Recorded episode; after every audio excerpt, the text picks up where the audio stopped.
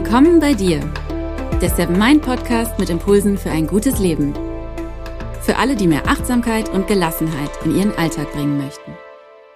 Hi und herzlich willkommen zum Seven Mind Podcast. Mein Name ist René Träder und das ist die 63. Folge. Wenn ein Küken aus dem Ei schlüpft, dann ist das ein langer Prozess. Irgendwann will es raus, irgendwann ist es stark genug.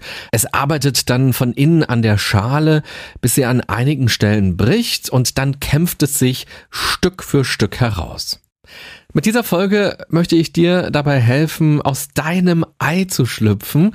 Leg das ab, was nicht zu dir gehört und zeige dich in deiner ganzen Pracht. Am Ende gebe ich dir außerdem noch ein paar Gedanken mit, die interessant für dich sind, wenn du Kinder hast oder wenn du als Führungskraft arbeitest. Ja, interessante Kombi. Denn du kannst auch anderen dabei helfen, aus dem Ei zu schlüpfen. Aber jetzt geht es erst einmal um dich.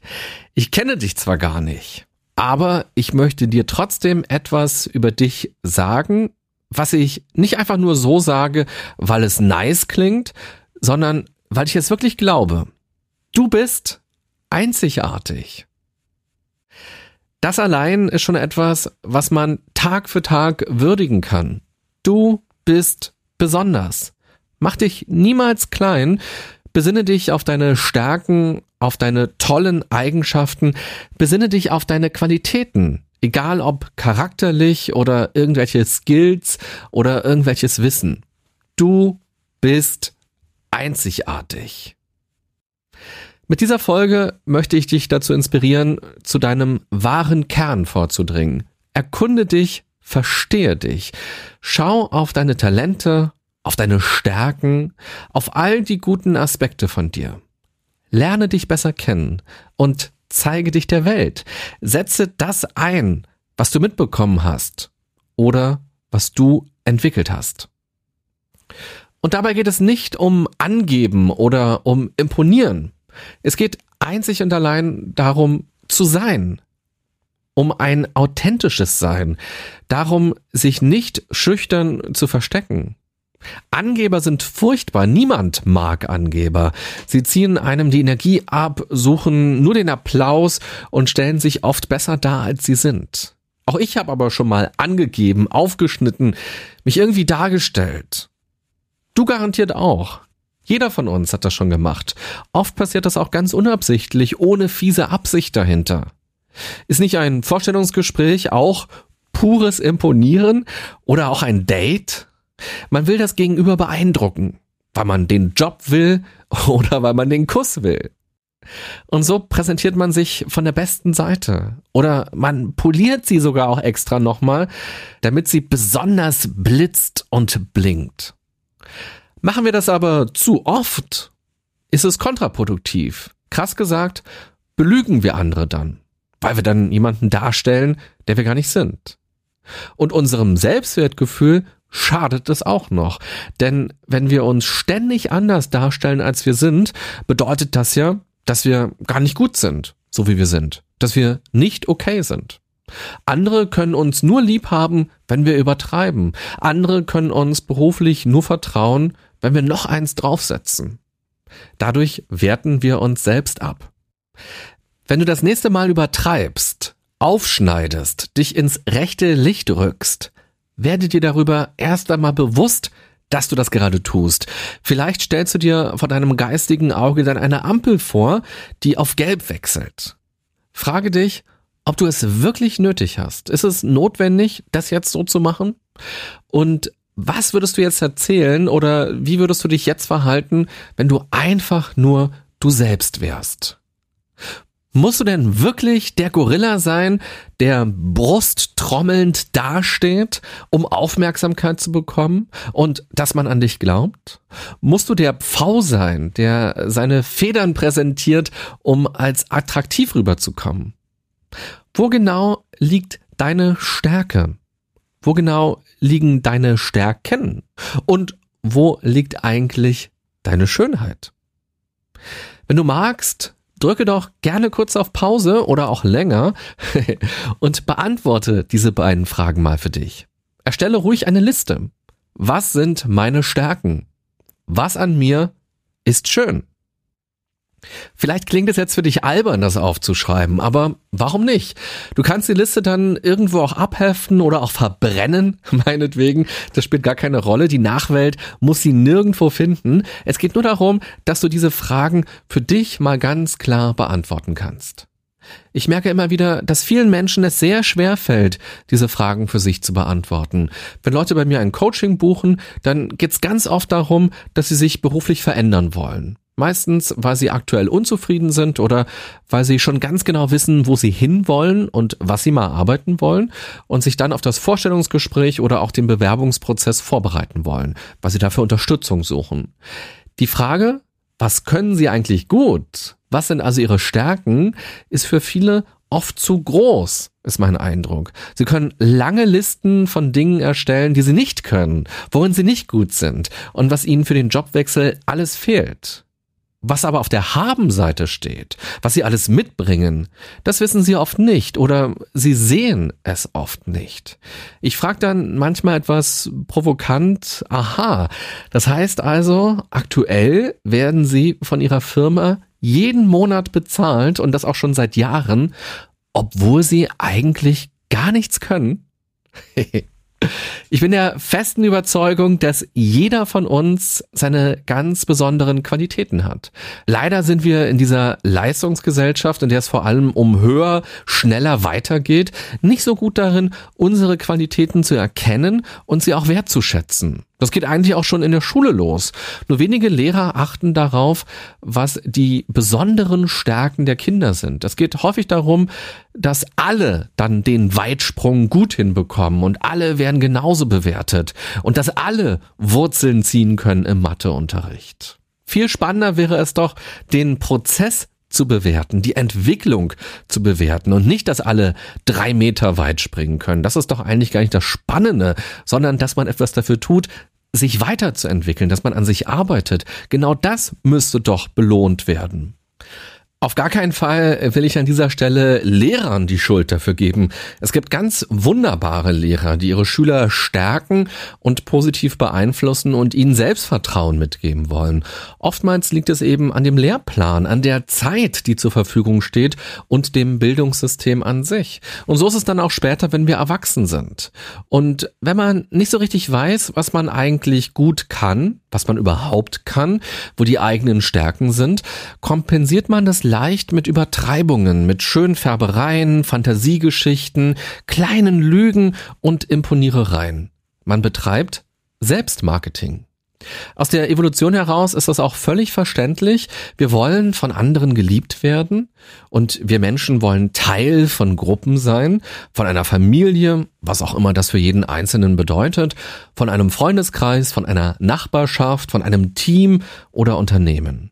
Ausgestoßen zu werden, zurückgewiesen zu werden, einen Korb zu bekommen, gemieden zu werden, gefeuert zu werden, all das schmerzt. Imponieren kann man deshalb als eine Art Urinstinkt bezeichnen. Heute leben wir in einer Welt, in der ständig alles bewertet wird. Schon das Herz bei Instagram ist eine Bewertung. Der Daumen bei Facebook oder bei YouTube ist eine Bewertung.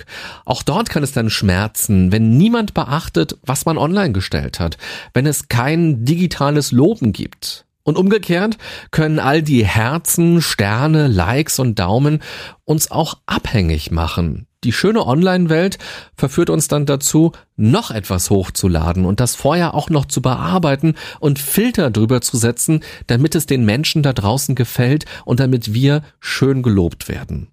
Dadurch machen wir uns aber abhängig. Und der tolle Sonnenuntergang, den wir im Urlaub wirklich erlebt haben, mit eigenen Augen, der verblasst möglicherweise, wenn er bei Instagram gar nicht geliked wird. Und obwohl doch so ein toller Filter da drauf liegt. Deshalb lautet mein Impuls an der Stelle, mach dich nicht zu abhängig vom Lob von anderen, sondern sei dir der Schönheit in deinem Leben und bei dir selbst bewusst. Befreie dich von Erwartungen und gehe eher auf Spurensuche bei dir selbst. Was ist da alles toll und schön? Jeder Tag ist eine wunderbare Möglichkeit, dich selbst wieder ein Stück besser kennenzulernen. Und deshalb möchte ich dir ein paar Fragen mitgeben, die du für dich auch gerne gleich im Anschluss beantworten kannst oder auch gerne jetzt direkt. Du kannst jetzt wieder auf Pause drücken und deine Liste, deinen Zettel zur Hand nehmen oder dir einen Zettel suchen und hier mal ein paar Stichpunkte zu diesen Fragen aufschreiben. Was macht dich einzigartig? Was kannst du gut? Was liegt dir? Was sind deine Talente? Wo liegen deine Stärken? Worin kennst du dich besonders gut aus? Denke dabei auch nicht nur in Wissen und in Tätigkeiten, denke auch an zwischenmenschliche Aspekte. Die Grundfrage lautet also, wer und wie bist du eigentlich? Eine riesige Frage, ich weiß. Aber ich glaube, man kann sie sich Step by Step erschließen durch all diese Teilfragen, durch diese Teilgedanken, die ich dir in dieser Folge mitgegeben habe. Wenn man das für sich weiß oder zumindest eine gute Ahnung hat, wer man eigentlich ist und wie man eigentlich ist, dann kann man im Leben bessere Entscheidungen treffen und man kann seinen eigenen Weg auch leichter sehen und dann gehen. Abschließend will ich auch gerne noch darauf hinweisen, dass wir auch andere dabei unterstützen können, sie selbst zu sein. Vielleicht hast du ja Kinder oder du hast beruflich mit Kindern zu tun. Vielleicht bist du auch Führungskraft und hast ein Team. Im alltäglichen Umgang kannst du dafür sorgen, dass deine Kinder oder auch deine Mitarbeiter mehr bei sich sind, ihre Stärken besser kennen und nutzen und nicht aufschneiden müssen, um sich gut zu fühlen oder um gesehen zu werden oder um eben das Gefühl zu haben, geliebt zu werden. Ich mag die Begrifflichkeit Stärken, Stärken. Kinder kann man dabei unterstützen, dass sie verschiedene Dinge spielerisch ausprobieren und dabei ihre ganz eigenen Erfahrungen sammeln. Und selbst wenn die Fortschritte oder Erfolge nur klein sind, kann man sie bei dem Prozess unterstützen und dazu beitragen, dass sie stolz auf das sind, was sie können oder was sie erreicht haben. Natürlich kann man immer noch besser werden oder schneller, egal ob es um Sport geht oder ums Musizieren oder ums Rechnen oder darum, Vokabeln auswendig zu lernen. Ich glaube, dass es wichtig ist, den Prozess zu würdigen und Erfolge dann zu feiern, aber eben nicht nur auf Erfolge zu schielen. Und wenn man sich vergleicht, dann immer nur mit sich selbst. Es ist egal, wie gut andere Flöte spielen können, es ist toll, was man selbst erreicht hat, wenn man regelmäßig geübt hat. Es wird immer welche geben, die das besser können als man selbst. Aber darum geht's ja gar nicht. Es geht einzig und allein um die eigene Entwicklung, über die man sich freuen darf und auf die man dann auch stolz sein darf. Und so ist es auch im Beruflichen. Ich bin der Überzeugung, dass Führungskräfte eigentlich nur eine einzige Kompetenz mitbringen müssen. Führungskräfte müssen keine Experten in der Branche sein. Führungskräfte müssen nicht für alles Lösungen haben. Führungskräfte müssen nicht vormachen, wie die Arbeit zu machen ist. Führungskräfte müssen gut im Zwischenmenschlichen sein. Sie müssen empathisch sein und gut kommunizieren können. Sie müssen zuhören können und die Mitarbeiter dabei unterstützen, dass die gut arbeiten können, dass die miteinander gut vernetzt werden. Und dazu gehört eben auch, dass sie die Stärken ihrer Mitarbeiter kennen und diesen dann dabei helfen, sie bestmöglich einzusetzen und sie weiterzuentwickeln. Eine gute Führungskraft ist eigentlich wie ein Coach. Also, egal ob du Mutter oder Vater bist oder Chef, Chefin, Teamleiter, Teamleiterin, Führungskraft oder wie auch immer du es nennen willst. Frage mal bei der nächsten Begegnung, worin bist du gut? Was sind deine Stärken? Worauf bist du stolz? Und was passiert, wenn das die Leitfragen ganz grundsätzlich im Miteinander sind? Wie wirkt sich das auf den Menschen aus, wenn er über Wochen oder Monate stärkenorientiert und wertschätzend auf sich schauen kann? Probier das doch gerne mal aus und helfe anderen dabei, aus dem Ei zu schlüpfen. Ich glaube, niemand muss dann mehr prahlen oder muss sich selbst produzieren, muss sich besser darstellen oder gar andere klein machen. Ein bisschen mehr Selbstvertrauen ins eigene Sein tut nicht nur jedem Einzelnen von uns gut, sondern auch uns als Gesellschaft oder ein bisschen kleiner gedacht, tut dem Team gut oder auch dem Unternehmen gut oder eben auch der Familie. An der Beziehung zu sich oder zu anderen zu arbeiten ist nicht immer einfach, gar keine Frage. Achtsamkeit kann dir auf jeden Fall helfen, dich dafür zu öffnen. In der Seven Mind App findest du einen Kurs, der dich dabei unterstützt, dich auf andere und auf das Leben einzulassen. Er besteht aus sieben Meditationsübungen, in denen du lernst, wie du für dich und andere da bist wie du dich mit anderen verbindest und wie du durch zwischenmenschliche Beziehungen Kraft bekommst. Alle Infos und den Link zur App findest du in den Beschreibungen zu dieser Folge in den Show Notes. Also, Fazit dieser Folge. Wenn wir über unsere Freunde nachdenken, dann können wir ohne Schwierigkeiten eine lange Liste zusammentragen von guten Eigenschaften. Wenn es darum geht, eine Liste über uns anzufertigen, kann passieren, dass das Blatt plötzlich leer bleibt. Mache dir bewusst, dass du einzigartig bist. Vergleiche dich nicht mit anderen, sondern schau achtsam und wertschätzend auf dich. Du bist reich an vielen Eigenschaften. Sieh das, was du kannst und wie du bist, als etwas Besonderes an. Würdige es. Schreibe dir ruhig mal die Dinge auf. Die Liste kann auch gerne mit den Tagen und Wochen und Monaten und Jahren noch wachsen. Und frage ruhig auch mal Freunde oder Kollegen, was sie an dir schätzen. Aber tu mir den Gefallen und denke erst für dich ganz allein darüber nach. Die Sicht von außen ist dann eine schöne Ergänzung, wenn man sieht, aha, das sehen die anderen in mir. Aber schau erstmal, was du selbst erkennen kannst. Was kannst du alles wahrnehmen? Was kannst du bei dir spüren? Und vor allem, was kannst du entdecken? Das ist eine spannende Reise. Am Ende der Folgen rufe ich ja normalerweise immer dazu auf, die Folge zu herzen und liken, je nachdem, wo du diesen Podcast hörst, und einen Kommentar dazulassen. Ich freue mich tatsächlich auch immer über eure Sterne oder über eure Herzen und Likes oder was auch immer es dort gibt, wo ihr diesen Podcast hört.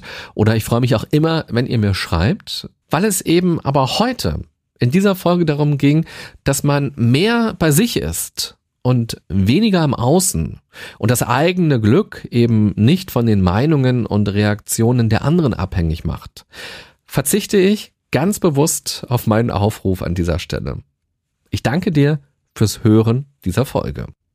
Und ich wünsche dir eine gute und achtsame Zeit. So wie du bist. Bis bald. Bye bye, sagt René Träder.